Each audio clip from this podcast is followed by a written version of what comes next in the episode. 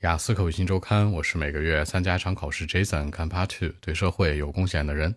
Describe a person who contributes to society。雷军，小米的掌门人，经常面带微笑，喜欢讲一些蹩脚的英文，高高瘦瘦的。他设计出来很多的产品，包括手机，包括智能产品设备，在中国非常出名。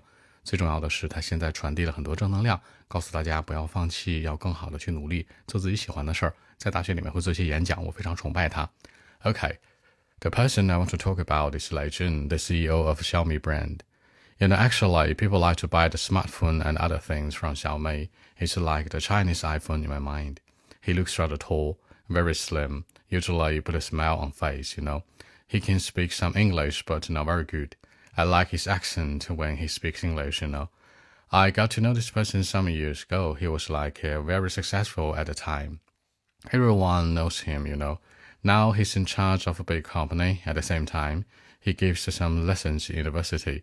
I love listening to his class. You know, he's uh, changed our life. I mean, in my country, not a lot of people can buy the iPhone or Apple computers or other product because uh, they are very expensive. But Lei Jun changed this part. His company had lots of brilliant design on smartphones and computers.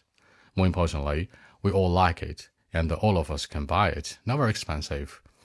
Uh, it's very important, you know. I think that he has made enough contribution to our society, and he keeps doing this too. You know, I think he's very great. That's it. 好，第一个小米的产品，小米 brand。第二个，经常面带微笑，usually put a spell on face。他主要从事于，he's in charge of 苹果电脑，Apple computer。微信 b 一七六九三九零七。